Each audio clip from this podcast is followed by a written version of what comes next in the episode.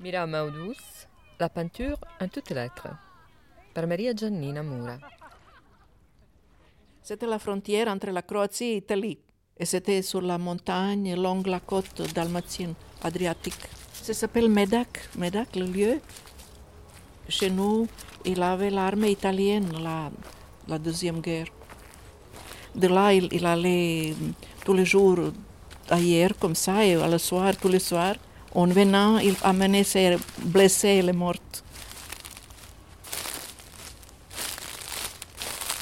Chez nous, notre dialecte dans les montagnes, ce sont des mots moitié italiens. On dit orecini, lucerda, je ne sais pas plein de... Lucerda, pourquoi Lucerda, c'est la... Une fois, une fois, était lumière dans une petite bouteille. Oui, voilà. Donc, ce sont plein de choses italiennes dans notre dialecte, parce que la côte croate, dans la tradition, était italienne pendant des siècles.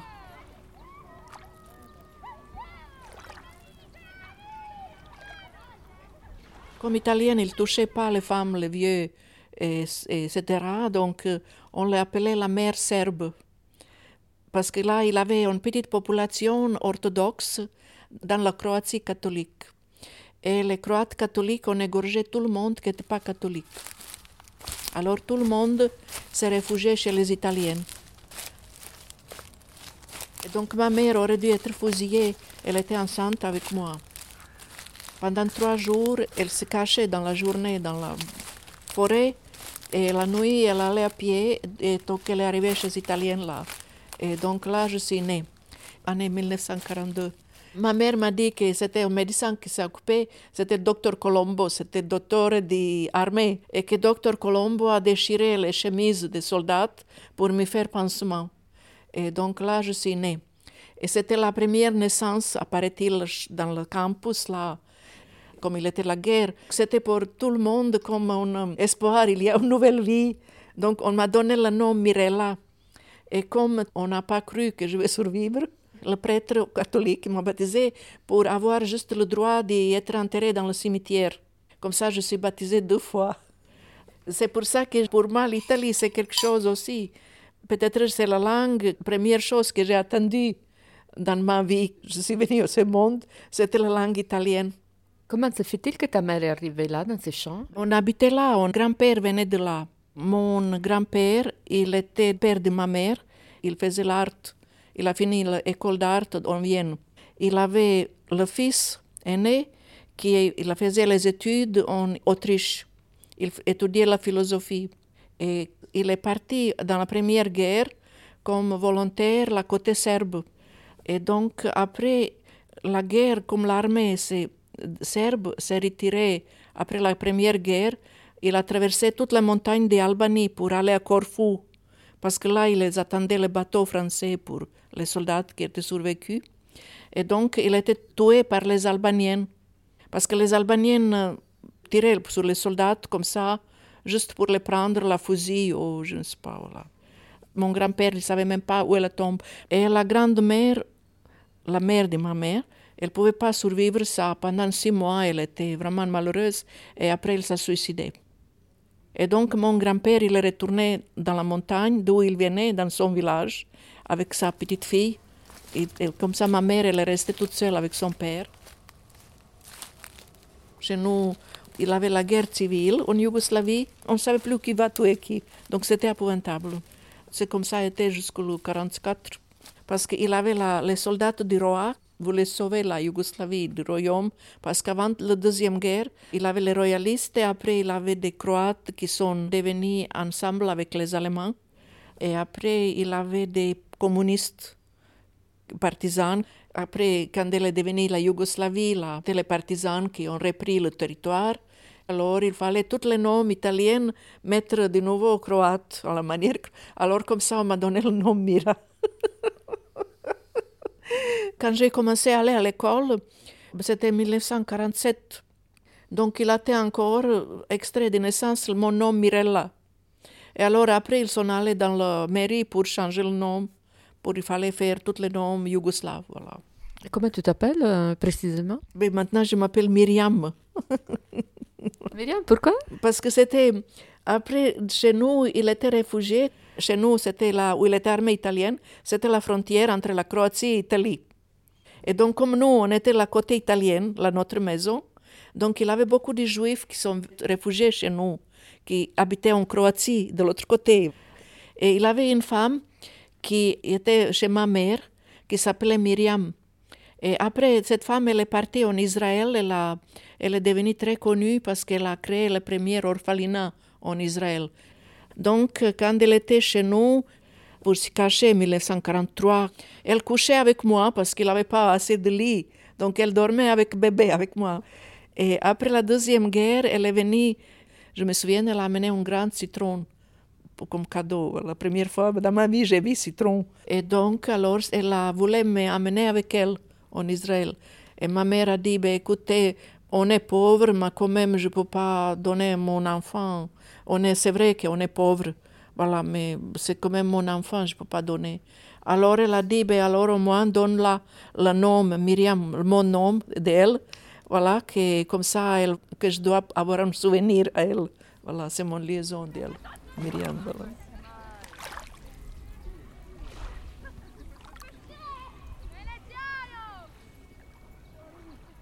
J'ai fait mes études en Italie, j'ai fait l'Accademia di Belle Arti Venezia, donc euh, j'ai commencé à visiter les, les, églises, la peinture, parce que là, toute la ville est un musée.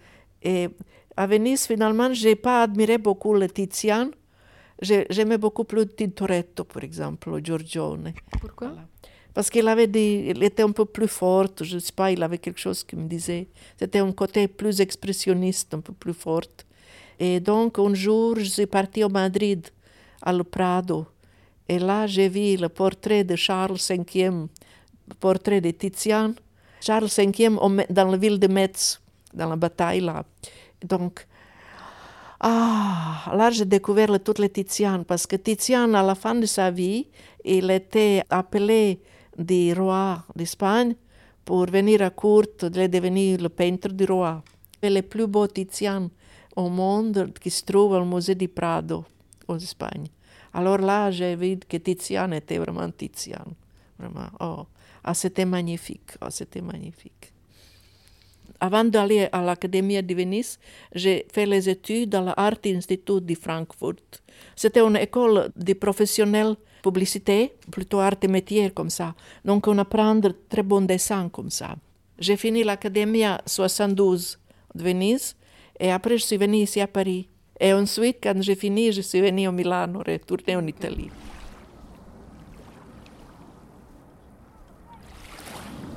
À Milano, j'ai commencé à travailler un peu.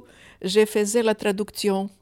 Et je suis allée essayer de travailler à la, la Berlitz School, pour, comme je connaissais anglais, allemand.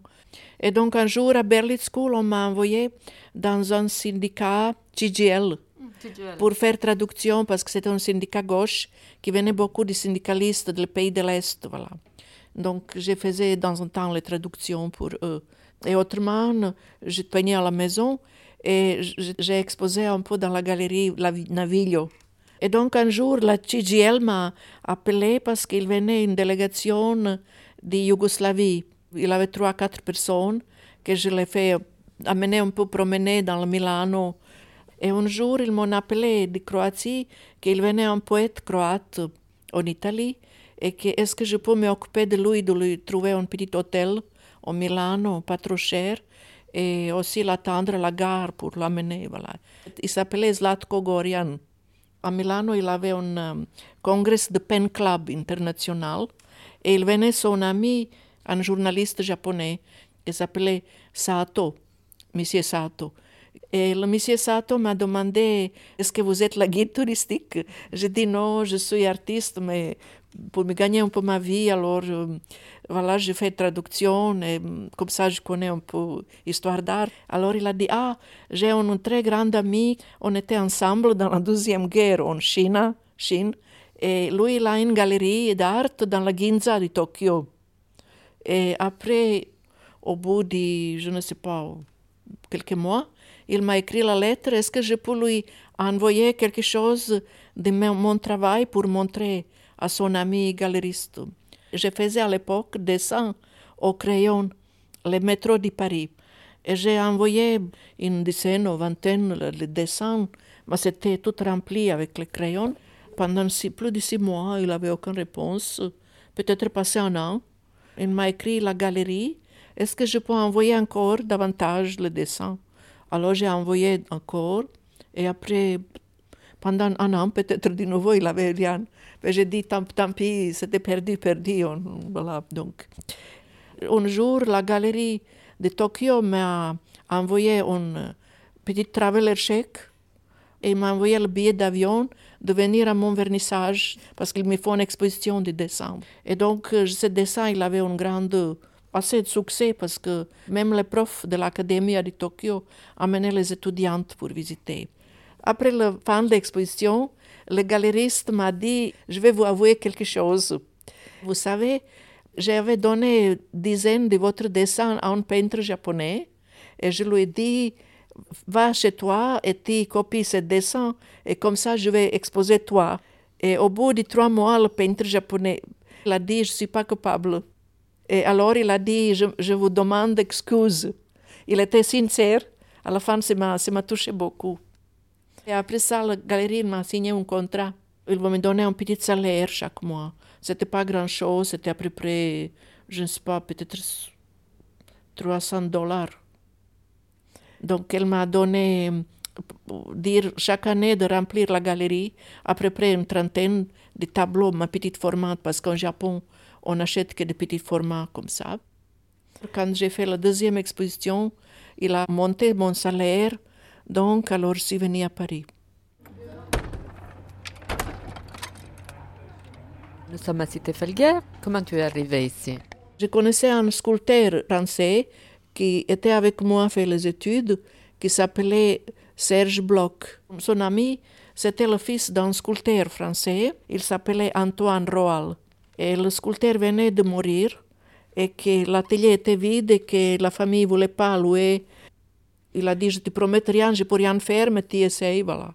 La galerie de Tokyo m'a écrit en lettres pour payer le loyer directement. Donc, Madame Roal a décidé de louer à moi. Et comme ça, là, je suis déjà 40 ans. Tu te rappelles le premier jour que tu es venue ici et tu as découvert les lieux? Ah oui, ah. c'était une agence qui, euh, la Madame Roal a dit, a écrit la lettre parce que j'ai téléphoné, elle a dit, ben, écoutez, laissez-moi votre adresse et après je vais vous écrire. Elle m'a écrit la lettre d'aller à l'agence qui s'appelait Trigano, agence Trigano dans le 16e arrondissement qu'ils vont me montrer le, lieu. Voilà. Donc je suis venue avec cette agence-là et je me souviens que j'avais l'impression que quelqu'un ici m'attendait. Et donc l'agence, je, me souviens d'avoir monté là en haut et j'avais l'impression que c'était, j'étais chez moi. Là, il était poussière, il avait, parce que c'était le sculpteur de métal et il était déjà pendant deux ans mort. Donc c'était un lieu plein de poussière. Il avait là en haut un lit qui était dégueulasse comme ça. J'ai dit d'accord. Et donc l'agence, elle m'a donné la clé. Et je me suis mis au lit parce que j'étais tellement émotionnée. J'ai dit pour une, seconde. Et je me suis endormie, je me suis éveillée le lendemain à 8 heures. Dans la poussière là, dans le salle, voilà, etc. Et qu'est-ce qui s'est passé? Berian, je suis allée retourner là où j'habitais. Madame Roal m'a dit, si vous voulez nettoyer le, lieu vous-même, c'est le loyer tel. Et si vous voulez que je fasse ça, alors c'est loyer beaucoup plus cher. Alors j'ai dit non, non, non, je vais, je vais nettoyer. Alors j'ai commencé. Chaque jour, je venais un peu pour faire le travail. C'était vraiment, oh, c'était, il avait des poutres, il avait des chemins de fer en métal, il avait les morceaux de métaux, il avait, oh, c'était, c'était plein comme ça, dit. Parce que le sculpteur était en métal. Il était membre du Parti communiste et il faisait monsieur 1%. Pour, donc, chaque endroit où les, il s'y fait HLM, il s'y mettait la, la gauche français, il mettait une sculpture. Et donc, il avait toujours un sculpteur qui travaillait pour eux, qui prenait 1%, voilà, pour donc, euh, voilà. Alors, comme ça, petit à petit, j'ai nettoyé. C'était vraiment. C'était la galère au début, c'était la faim, le froid. J'avais pas de chauffage ici. Il avait ici un, un, un poêle au fioul qu'il fallait en hiver à, chercher les fioul dans les, voilà, pour amener, pour se chauffer. Alors, donc, euh, j'allais au cinéma pour ne pas, pour me chauffer un peu dans le café. Quand tu es venu ici, dans cet atelier, Oui. est-ce que tu savais que c'était le lieu où il y avait Modigliani, Soutine et autres Non, artistes qui avaient vu Pas du tout. Pas du tout, je ne savais pas du tout. Alors, je- comme j'avais ouvert cette porte-là pour débarrasser les choses, comme chaque jour je faisais le travail, alors j'étais là à la porte pour faire une repose. Il arrive une dame, une, assez âgée, une dame élégante, avec une autre personne, un monsieur, et lui dit, voilà, ici, elle montre l'entrée dans la garage en face. Elle dit, sur, cet endroit-là, il avait la maison qui était pareille comme celle-là, numéro 10. Et là, le premier éta- étage, habitait Modigliani. Et ici en face, c'était son ami qui s'appelait Soutine. Donc, elle montre mon atelier. Alors, je regarde ça, alors je dis, Madame, excusez-moi, mais j'ai attendu ce que vous dites. Alors, elle m'a raconté qu'elle était jeune fille et sa tante avait un petit restaurant ici dans la rue Doctor Roux et qu'on descendait par là derrière avec qu'il avait comme ça un escalier pour descendre vers le restaurant de la tante et qu'elle avait 9 ans et qu'elle venait aider à sa tante dans le restaurant et que Soutine venait manger là avec les pieds nus et qu'il était très nerveux toujours, qu'on ne l'aimait pas beaucoup quand il venait au restaurant parce qu'il était nerveux, il tapait toujours avec la fourchette contre la- l'assiette. voilà. Et alors elle m'a raconté que Modigliani était un grand monsieur, que c'était un aristocrate et qu'il était élégant et que tout le monde, que elle comme jeune fille, qu'elle elle disait qu'elle était amoureuse de Modigliani parce qu'il était très beau et très élégant. Voilà. Et alors comme ça, j'ai commencé à chercher un peu des... Est-ce que c'est vrai ou non vrai Alors j'ai regardé un peu dans, la- dans les bouquins. Donc j'avais vu effectivement le tableau de Soutine. J'ai vu qu'il y a la photo des tableaux qu'il a fait de cet atelier-là. Et après, j'ai connu le monsieur Mauve. C'était un pharmacien le boulevard Pasteur qui s'est occupé pendant 50 ans l'histoire de la cité Falguière, de tous les gens, donc, etc. Alors, avec les monsieur Mauve et madame Mauve, on a hum, forgé un- une espèce d'amitié. Et quand monsieur Mauve est décédé, et sa fille m'a téléphoné plus tard, elle m'a dit que dernier mot que son papa prononçait, il a dit laisse le dossier de la cité Falguière à Myriam. Alors comme ça, elle m'a amené tout le dossier que son père avait pendant 50 ans ramassé comme ça sur l'histoire de la cité Falguière.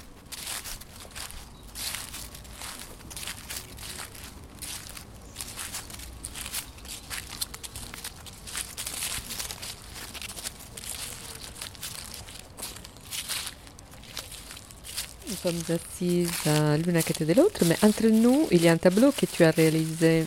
Est-ce que tu peux me dire qu'est-ce que c'est ce tableau? Avec ces Sainte Vierge, c'est comme une copie de, de Sainte Vierge avec le bébé qui se trouve en Padoua, en Padoua, la ville de Padoua.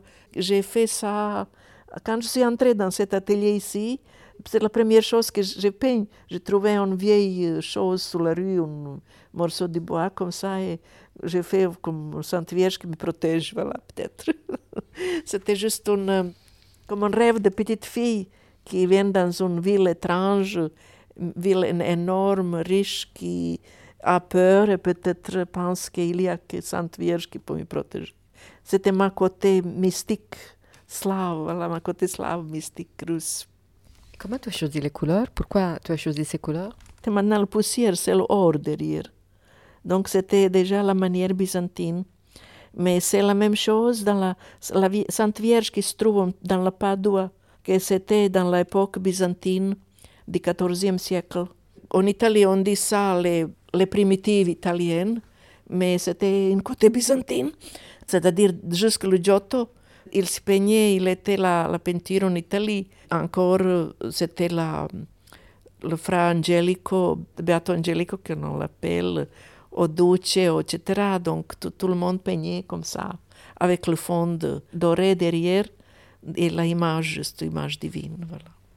À propos, là, je voudrais dire que pour moi, la Madonna di Duce, Tuccio di Boninsegna, qui se trouve dans Siena, je crois c'était dans l'office municipal. qui est magnifique. Et après, j'ai vu une exposition en Kyoto, une exposition des peintures italiennes. Il avait un euh, petit tableau de Leonardo et à côté, il avait une toute petite chose de Duccio. Et cette chose de Duccio était tellement magnifique que je ne regardais pas le Leonardo, je regardais cette Duccio. Je ne sais pas pourquoi on ne parle pas assez de cette peintre. Et, et je connais un peu l'histoire de ce tableau de Madonna di Duccio di Bonisegna. Quand il a fait ça, l'église de Siena qui ont demandé. Et donc il a peigné ça plusieurs années.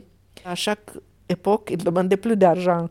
Et à la fin, il, le tableau était fini. Alors ils ont venu le prendre, ils ont dit non, non, non, il faut faire la procession. Et alors ils ont organisé la procession, il a ordonné que tout le monde doit avoir une bougie dans les mains allumée. Donc il avait, on portait le tableau et donc il avait la procession, beaucoup de monde qui allait derrière chanter avec la bougie dans la main. Donc le tableau est magnifique, vraiment magnifique. Je voudrais un jour, j'espère qu'un jour, ce tableau va peut-être être exposé à quelque part à Paris pour que tout le monde puisse admirer cette peintre-là. Voilà. Ce tableau ici est figuratif, oui. mais euh, tout ce qu'on voit autour euh, de nous, ce sont des grands tableaux très colorés, Abstrait. totalement abstraits. Oui. Comment se fait-il Qu'est-ce qu'il y a entre cette peinture-là et tous les autres qui sont là? Quand je suis venue à Paris, j'étais toujours figurative. Mon contrat au Japon, il durait jusqu'en 1987. Donc, j'étais obligée de peindre figurative. Quand mon contrat est fini, et entre-temps j'ai acheté mon atelier, alors j'ai dit maintenant je ne vais pas mourir de faim. Donc je peux, parce que je travaillais presque toute l'année pour mon contrat là au Japon pour peindre pour la galerie. Et pour moi-même, je peignais déjà un peu abstrait. Et petit à petit, j'ai pris mon chemin comme ça. Et au début, je pensais, j'avais beaucoup de complexes parce que personne ne travaille, ne fait la même chose. Alors, j'avais un peu complexe, est-ce que ça va être accepté ou non Et donc, alors j'ai commencé à faire la première exposition à Paris. Alors, j'ai vu que les gens aiment bien, que les gens achètent, achetaient en galerie.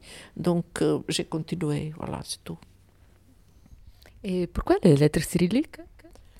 C'est ma lettre, c'est des choses que j'ai appris quand j'étais petite. Première chose que j'ai appris écrire, écrire les lettres russes.